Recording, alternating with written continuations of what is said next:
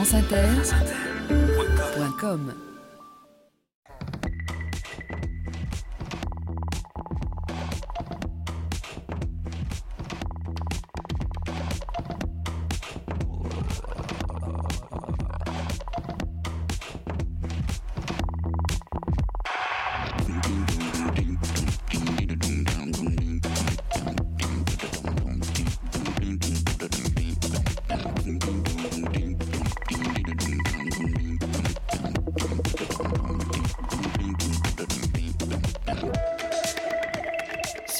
épaules de Darwin, Jean-Claude Amezen. Bonjour à tous, sur les épaules de Darwin, sur les épaules des géants.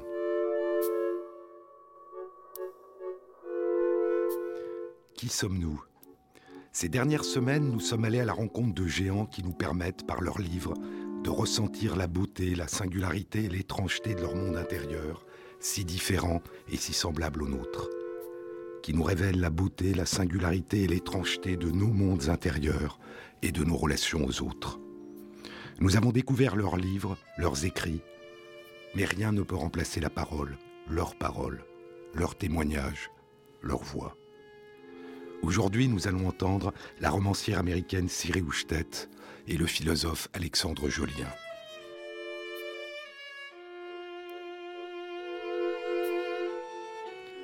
Qui sommes-nous? Le monde subjectif, écrit Houchtet, est aussi un monde intersubjectif, le monde du jeu et toi, et tracer une frontière entre les deux n'est pas facile, parce que les autres sont une partie de nous. Et encore, qui est le rêveur dans le rêve? Le jeu qui marche et parle et court dans la nuit? Est-ce le même jeu que celui de la lumière du jour? Est-ce un autre jeu? Est-ce que cet être nocturne en proie à des hallucinations? A quoi que ce soit à me dire? Les rêves sont une partie de notre conscience, mais pas de notre conscience éveillée. Siri Houchtet nous parle de son dernier livre, La femme qui tremble. This book was born out of an experience that Le livre est né d'une expérience qui m'a étonné. Voici ce qui s'est passé. C'était deux ans et demi après la mort de mon père. On m'a demandé de prononcer un discours en son honneur lors d'une petite réunion pendant laquelle on allait planter un arbre à sa mémoire, avec une plaque commémorative, dans le collège où mon père avait été professeur pendant 40 ans. C'était important pour moi, mais je me sentais très détendu. J'avais écrit un joli petit texte sur des fiches. Je me suis levé pour prononcer le discours, et dès que j'ai ouvert la bouche, je me suis mise à trembler. Je ne veux pas dire un tremblement nerveux.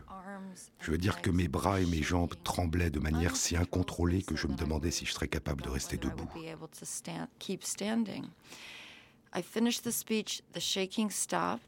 J'ai terminé le discours, le tremblement s'est interrompu. Je regardais mes jambes, elles étaient devenues bleues. C'était fascinant, je dois dire que c'était si surprenant que je n'ai même pas pensé aller voir un médecin. Je me suis simplement demandé qu'est-ce qui a bien pu se passer? Ça a été le début du livre. Puis plus tard, c'est arrivé encore. J'étais en train de parler en public. C'est arrivé encore une fois alors que j'étais essoufflé en grimpant dans la montagne et ça a déclenché ces spasmes qui ressemblaient à des crises de convulsions. Une semaine environ après les premiers spasmes, j'assistais depuis un certain temps à des cours de neurosciences. J'ai retenu deux de mes amis neurologues. Je leur ai raconté l'histoire. et j'ai demandé que pensez-vous qui m'est arrivé? Qu'est-ce que c'est? Personne n'avait de réponse. Et donc, après avoir eu ces crises plusieurs fois et vu des médecins, je me suis dit, je vais écrire là-dessus.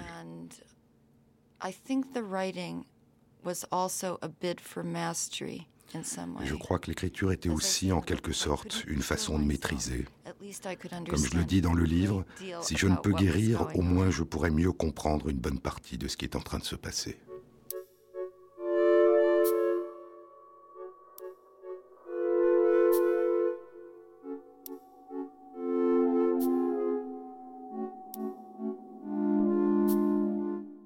After I published the book, a friend of mine who's a psychiatrist and a neurologist, He works with many patients Après avoir publié le livre, un ami psychiatre et neurologue qui travaille avec de nombreux patients qui ont des symptômes sans aucun diagnostic m'a dit qu'il avait aimé le livre, mais que quand il l'avait lu, il avait ressenti une forme d'envie et de frustration en se mettant à la place de ses patients. Il m'a dit que la grande leçon qu'il tirait de ce livre, c'était que moi j'étais capable de formuler, de me représenter et d'une certaine façon de maîtriser le problème, alors que tant de ses patients ne peuvent pas mettre de mots sur ce qui les rend malades.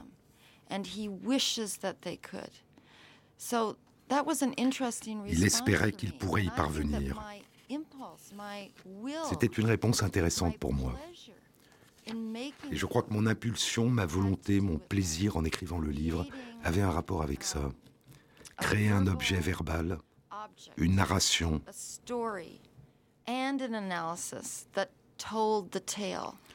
et une analyse qui disait le récit. Et d'une certaine façon, ça m'a permis de me sentir mieux. Ça a eu une valeur thérapeutique.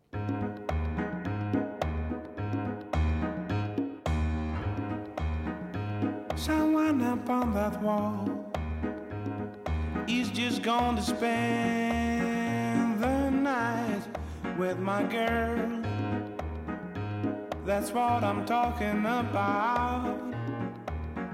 That's why I'm gonna blend this child, the wall between reality and fantasy. Sometimes so small and not so tall. The wall between reality and fantasy. Sometimes so small and not so tall.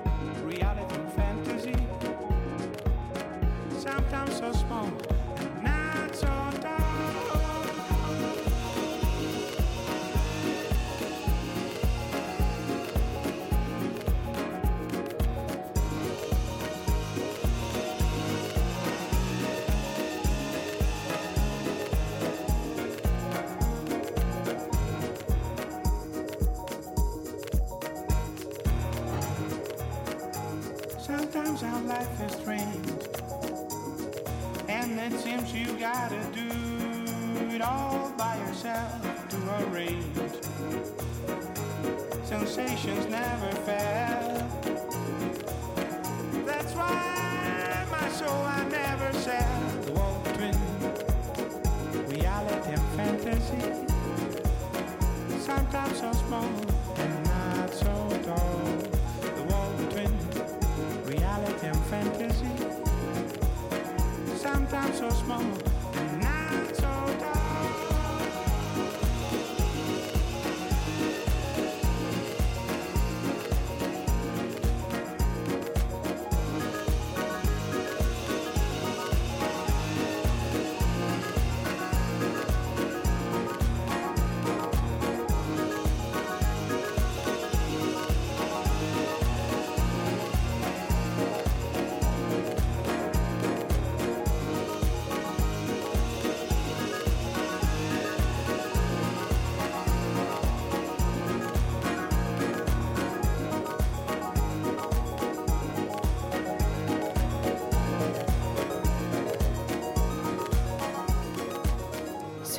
Épaules de Darwin, Jean-Claude Amezen. Nous sommes avec Siri Houchtet. Elle nous parle de son livre La femme qui tremble. Elle nous parle d'elle. Je lui dis que quand le lecteur termine le livre, c'est comme s'il avait un nom sur ce qu'elle a vécu. C'est comme si on savait ce qui lui arrivait et pourtant il n'y a pas de nom. Il y a une histoire et ça semble plus beau qu'un nom. The fact is, if you think about it philosophically for just a second, one realizes that having a Le fait est que si vous y pensez d'un point de vue philosophique, juste un instant, on réalise premièrement qu'un nom pour une maladie, ce n'est pas une guérison. Et deuxièmement, c'est juste un nom et ces noms ont changé au cours de l'histoire. Les catégories n'ont cessé de bouger.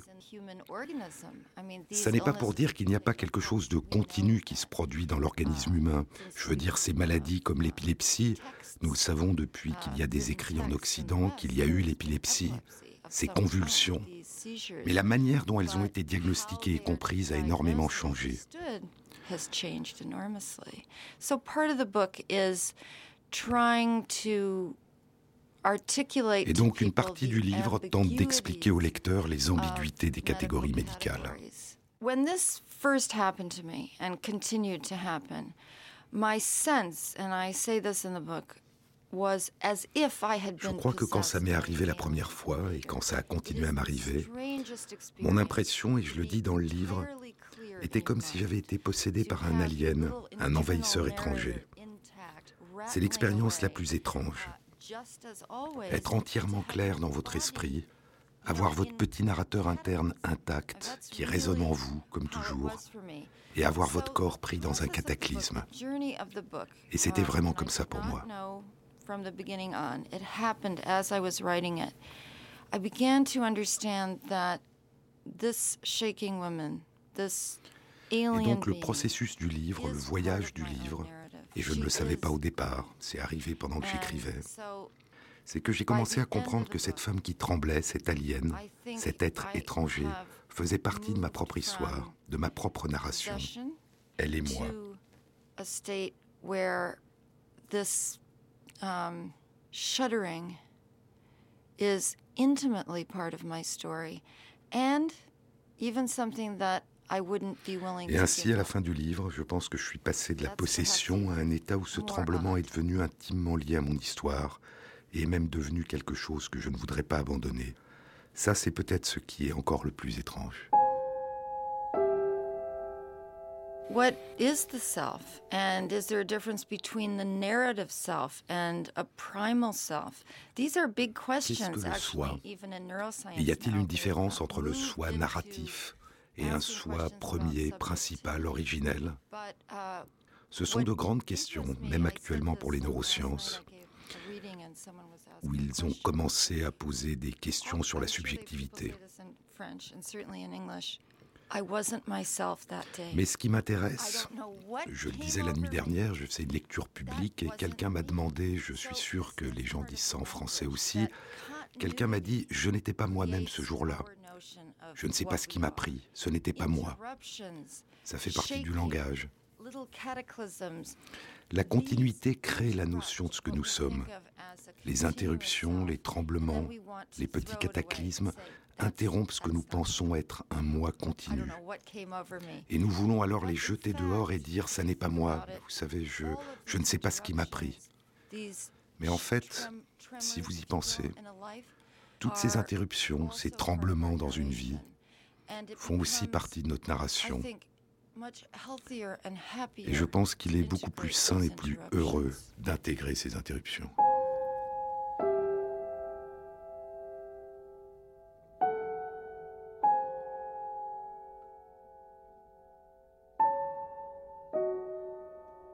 Jean-Claude Amezen.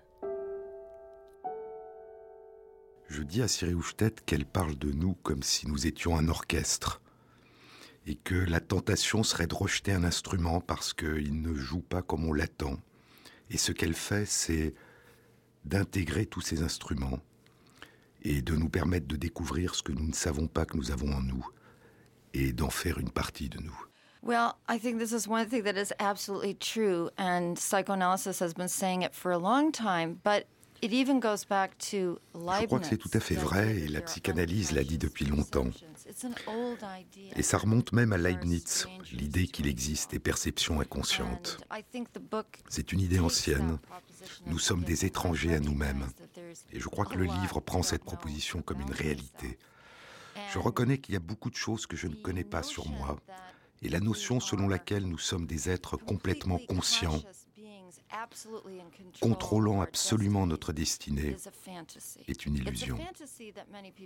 C'est une illusion à laquelle beaucoup de gens s'accrochent, uh, mais je crois qu'elle devrait disparaître. Ce n'est pas vrai. des mers, là-bas sous le ciel clair, il existe une cité au séjour enchanté. Sous les grands arbres noirs, chaque soir, vers le s'en va tout mon espoir. J'ai deux amours.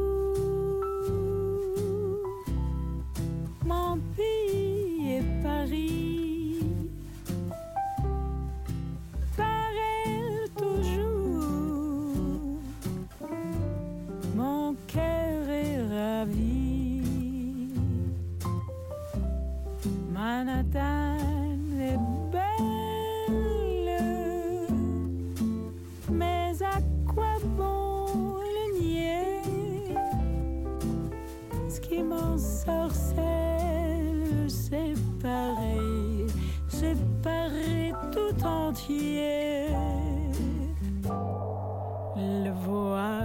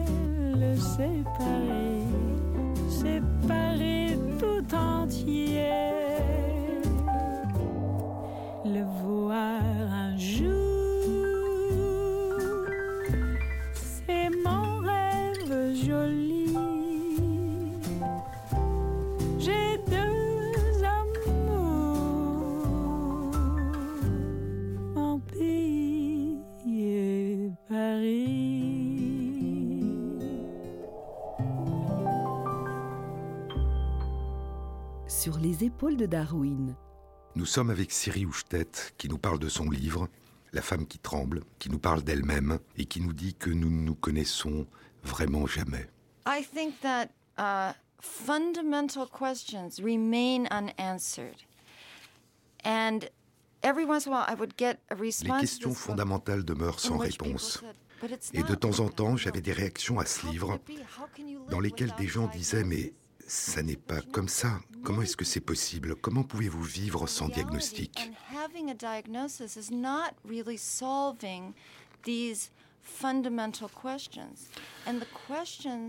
Je disais, mais vous savez, beaucoup de gens vivent comme ça. C'est une réalité. Et avoir un diagnostic ne résout pas réellement ces questions fondamentales. Et c'est dans les questions qu'est la joie. Le plaisir est dans le fait de tourner autour de ces questions, de cerner ces questions auxquelles on ne peut peut-être jamais vraiment répondre. Vous savez comment formuler le problème du psyché par rapport au soma, du corps par rapport à l'esprit? Ça n'est pas résolu. Quand les chercheurs en neurosciences parlent de corrélat, le système neuronal comme corrélat de phénomènes psychologiques, ce qu'ils sont en train de révéler, c'est la distance entre l'esprit et le cerveau et pas la proximité. Ainsi, nous ne savons réellement pas et je pense que chacun peut spéculer sur ces questions.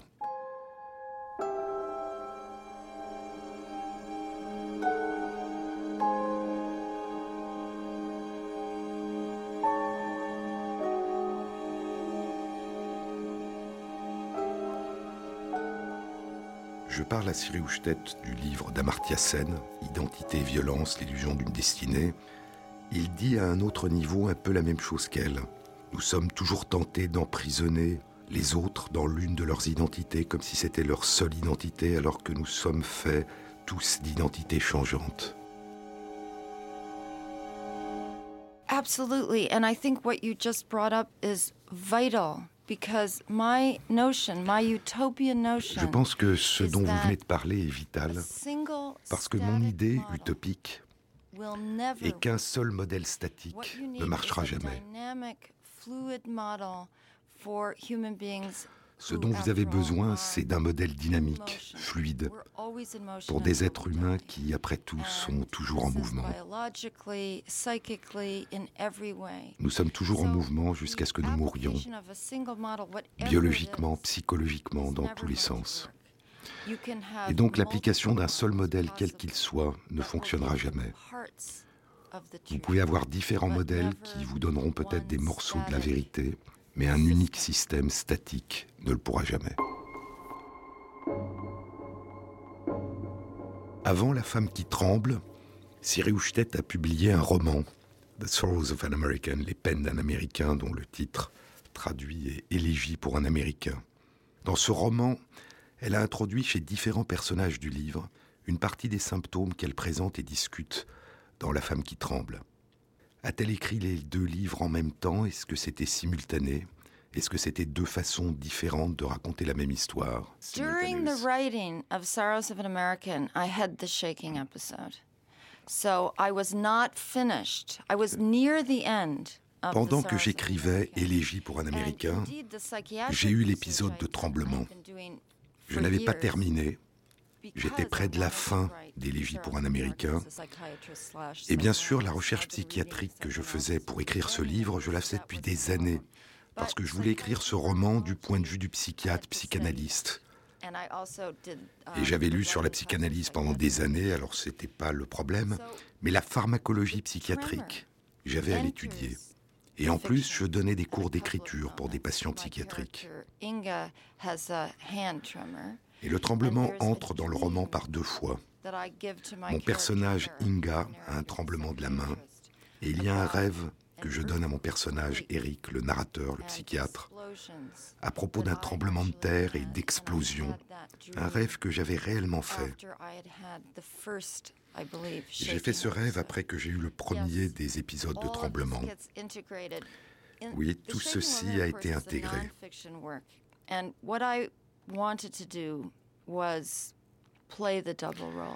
La femme qui tremble patient, est un ouvrage de non-fiction. Ce que je voulais, c'était jouer le double rôle de patient et de médecin. Me regarder moi-même à distance, c'est quelque chose de très libérateur, cette capacité humaine de nous voir nous-mêmes comme autres à distance. Et je pense que ça fait partie aussi de la valeur thérapeutique du livre.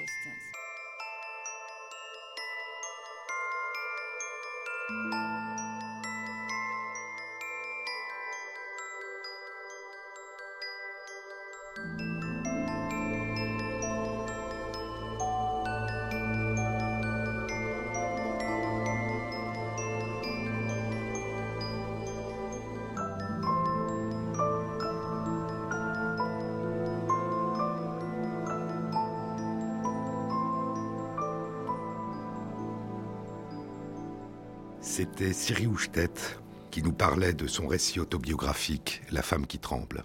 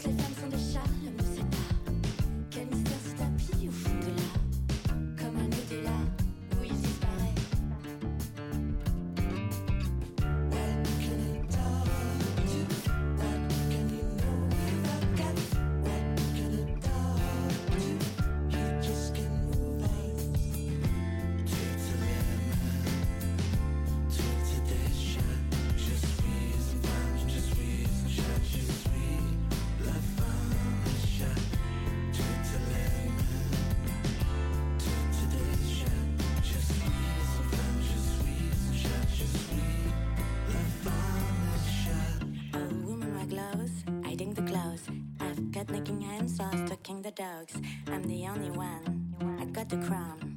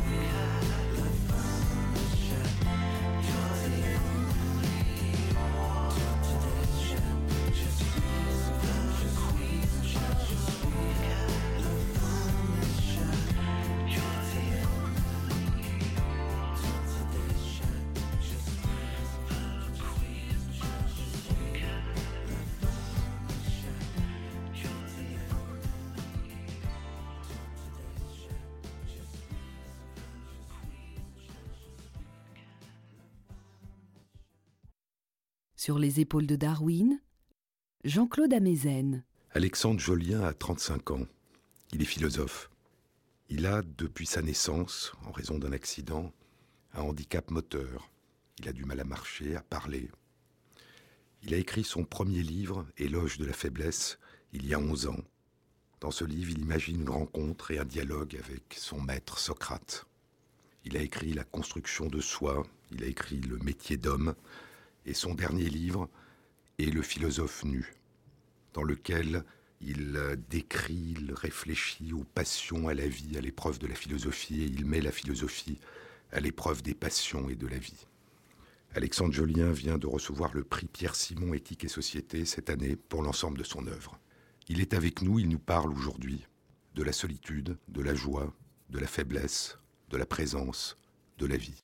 Au début, il y a peut-être la fougue de la jeunesse où on prend la souffrance après le corps, où on s'arme, où on essaie quelques armures. Et aujourd'hui, j'essaye de me débarrasser de tout ce fatras qui encombre plus qu'autre chose pour oser aller faiblement sur les chemins de l'existence. Et pour moi, c'est ça la vie. On ne peut pas la définir. C'est une inventivité constante qui cherche un chemin, qui se gourre beaucoup de fois, mais qui avance. Une des choses qui m'a captivé, pour faire euh, vite, c'est quand j'étais euh, placé en institution pour personnes handicapées avec d'autres personnes, mais vraiment euh, presque totalement paralysé, c'est la joie. La joie et euh, j'ai jamais compris pourquoi une telle joie chez des gens aussi faibles. Et, et ça m'a plongé dans le désespoir, cette joie, parce que je ne l'ai pas retrouvée ailleurs. Et aujourd'hui, c'est presque un combat, ou en tout cas une hygiène de vie, un mode de vivre que de renouer avec cette joie. Bergson dit la joie a toujours un accent triomphateur. La joie annonce que la vie a gagné du terrain. Et je me réjouis que la vie peut gagner du terrain, même dans des situations, entre guillemets, vues de loin, désespérées. Ouais. Donc c'est la joie qui, qui m'habite. La joie, c'est un moteur. Je crois que et la joie, elle nie pas les difficultés du quotidien. Au contraire, je, quand je vous disais avant que le handicap est de plus en plus lourd et fatigant et épuisant, et la joie, c'est de faire avec. C'est-à-dire, voilà, c'est. J'aime bien le jeu d'échecs. Hein. Le fou, il peut pas aller droit devant. Le cheval, il obéit à certaines règles.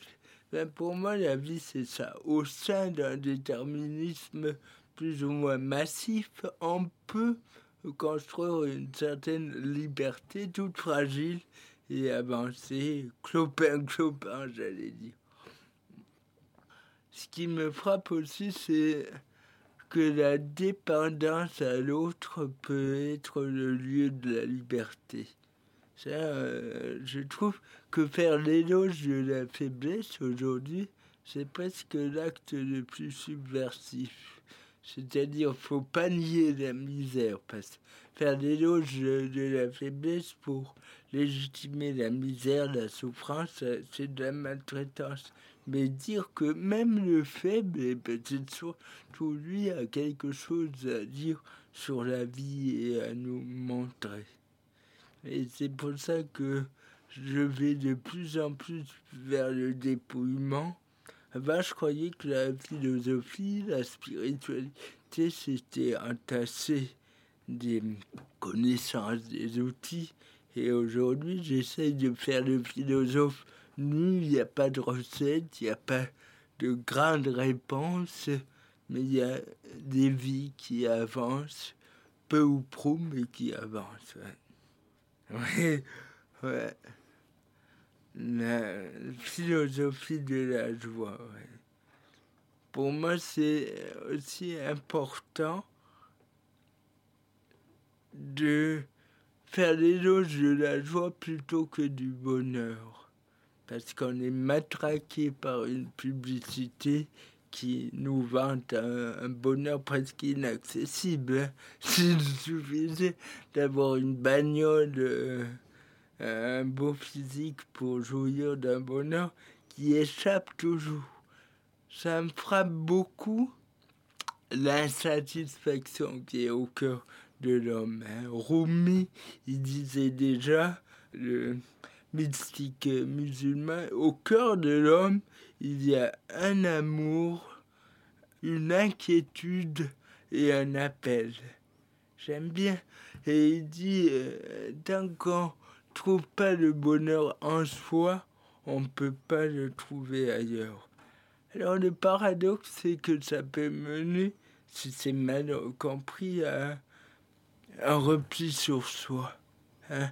La vie, c'est tout ce qui va vers l'avant, vers l'autre et on veut l'enfermer dans, cette carcasse que nous sommes et qui, qui en même temps progresse et va vers l'autre. Oui, donc c'est insatisfaction première avec lequel, laquelle il faut composer.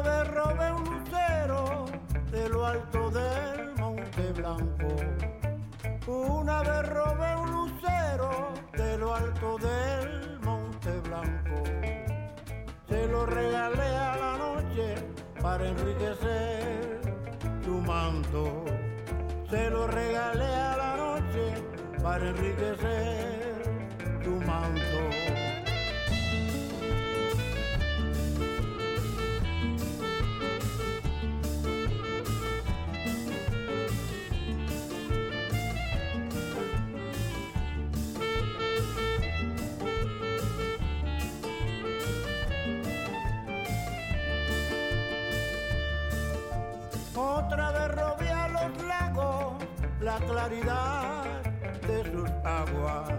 Otra vez a los lagos la claridad de sus aguas. Se la regalé a tus ojos, pero tú no me mirabas. Se la regalé a tus ojos, pero tú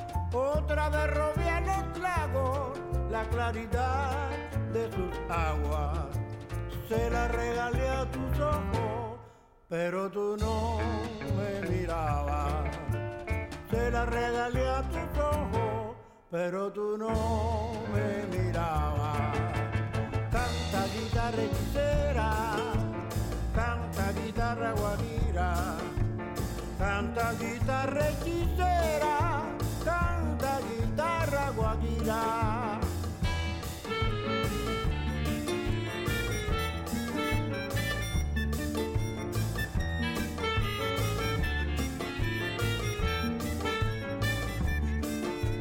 Canta guitarra hechicera,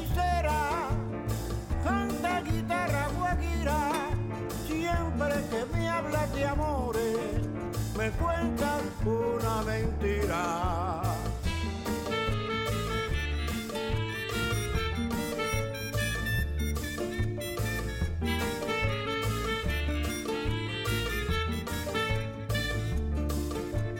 Canta guitarra hechicera, canta guitarra guajira, siempre que me hablas de amores, me cuentas una mentira.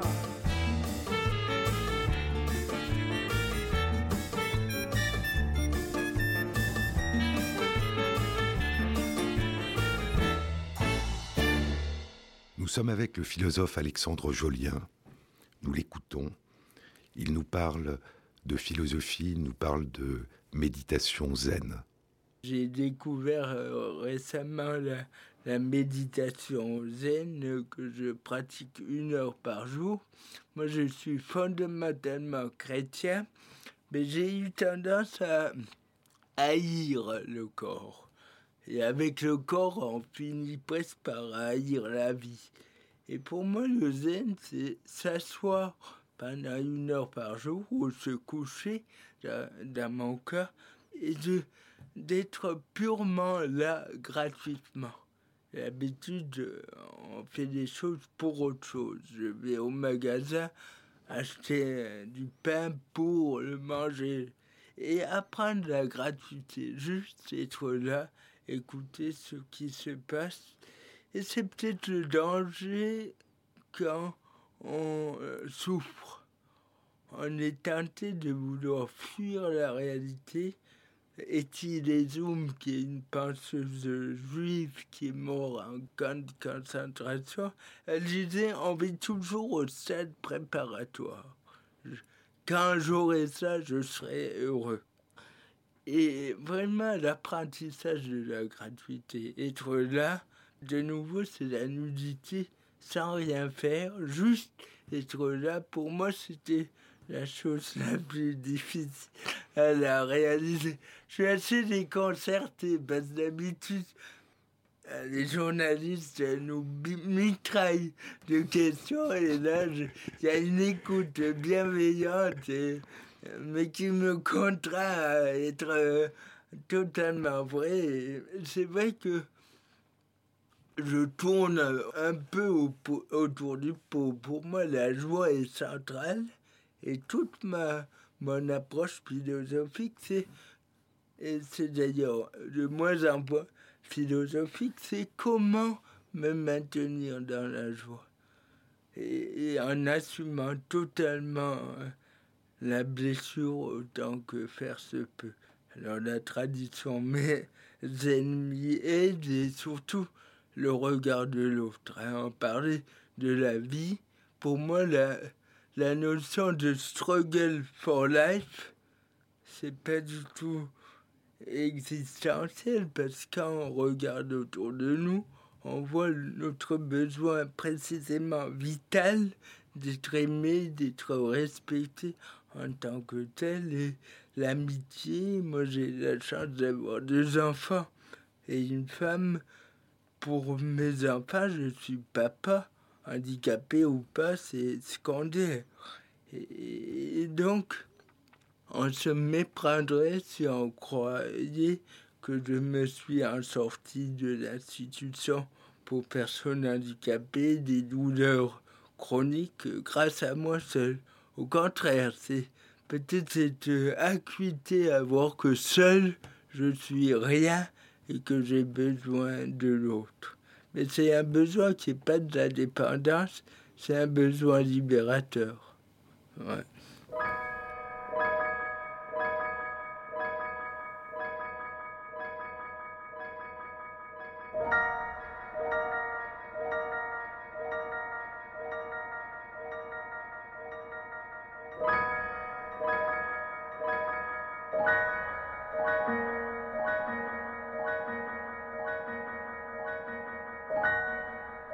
Alexandre Jolien nous parle de la souffrance de ne pas être entendu, de ne pas être écouté.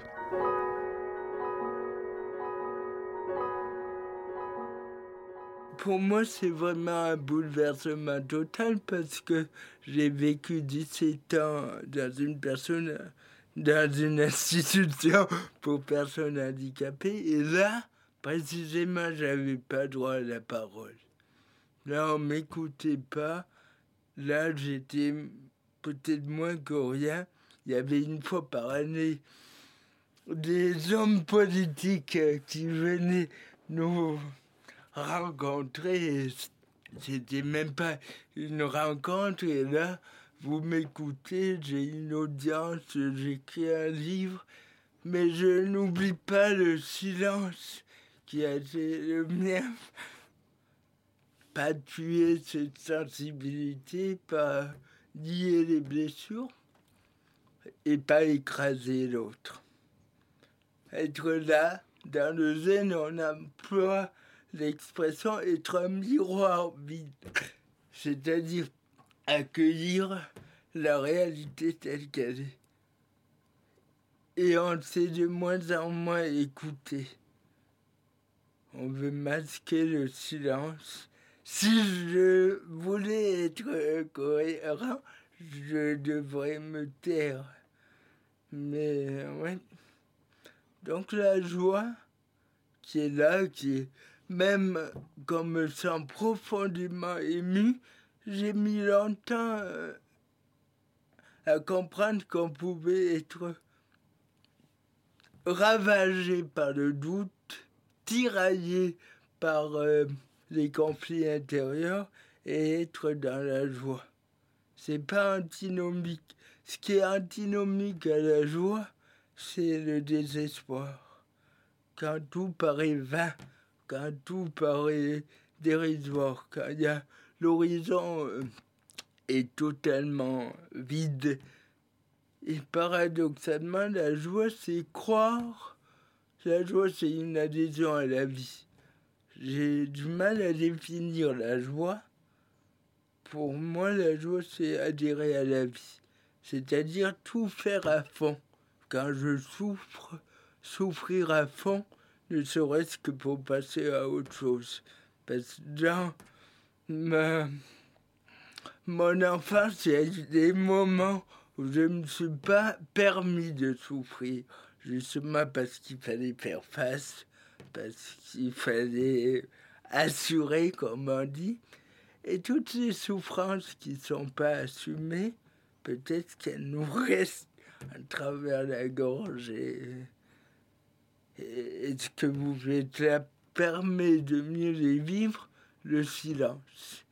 Juste écouter, c'est peut-être l'attitude la plus difficile. Sur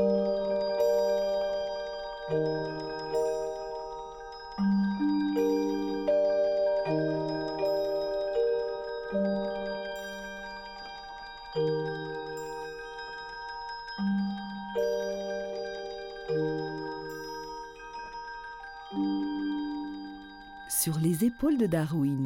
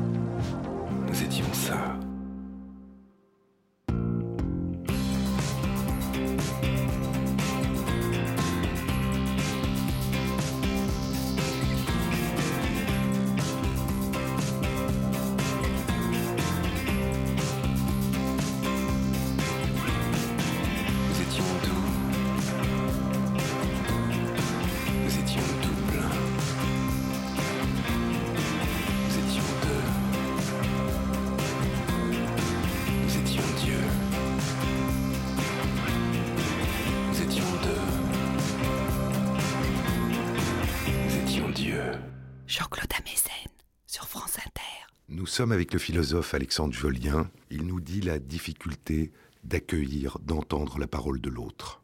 De fait, par ma notoriété, il y a beaucoup de gens qui viennent vers moi pour demander des solutions. L'autre jour, je dédicaçais un livre et il y a une mère de famille très jeune qui est arrivée et qui m'a dit voilà, j'ai le cancer du sein, un stade inflammatoire et c'est très grave. Et j'ai porté cette angoisse euh, toute la soirée, même ça, ça diffusait sur les jours. Et quand j'étais en face d'elle, au lieu de l'écouter vraiment, je, je lui ai demandé est-ce qu'on peut opérer? Est-ce que vous avez des nouvelles? Et je me suis aperçu rétrospectivement que je voulais me rassurer moi, plutôt que d'être totalement donné à cette période, à cette euh, euh, femme pendant cette période. Et dans le zen, il y a cette idée, quand on mange, on mange, quand on boit, on boit, quand on écoute, on écoute. C'est-à-dire être totalement donné à, à l'instant présent. J'allais dire, je me suis encore jamais euh, permis d'être totalement handicapé. Parce qu'il y avait la pression, il y a la pression de l'autre, il y a la pression intérieure qui dit tu dois corriger ceci pour être euh, accepté, pour être aimé. Donc, euh, pour moi, la tradition zen me parle beaucoup, mais c'est un grand mot pour dire oser la simplicité. Et on revient peut-être à la faiblesse parce que oser la simplicité, c'est oser être faible, sans barricade, sans carapace. Elle est nue devant l'existence. Ouais.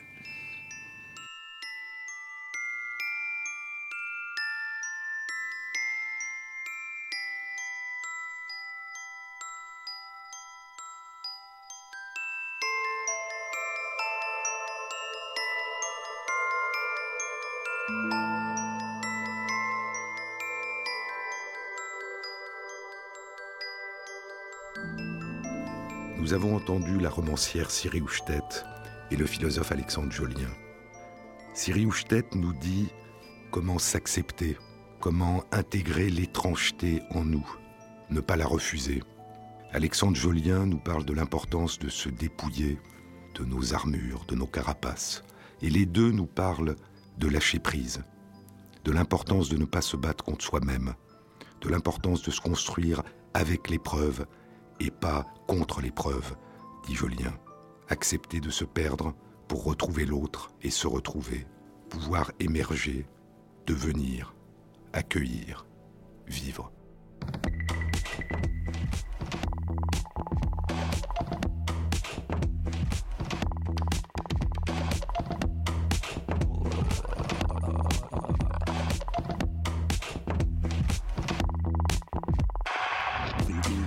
Émission a été réalisée par Michel Biou avec l'aide d'Ophélie Vivier et au mixage Sophie Moreno.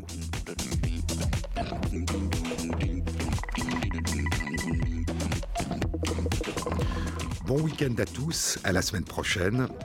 Vous trouverez les titres des livres que j'ai cités sur le site de l'émission sur les épaules de Darwin, franceinter.com.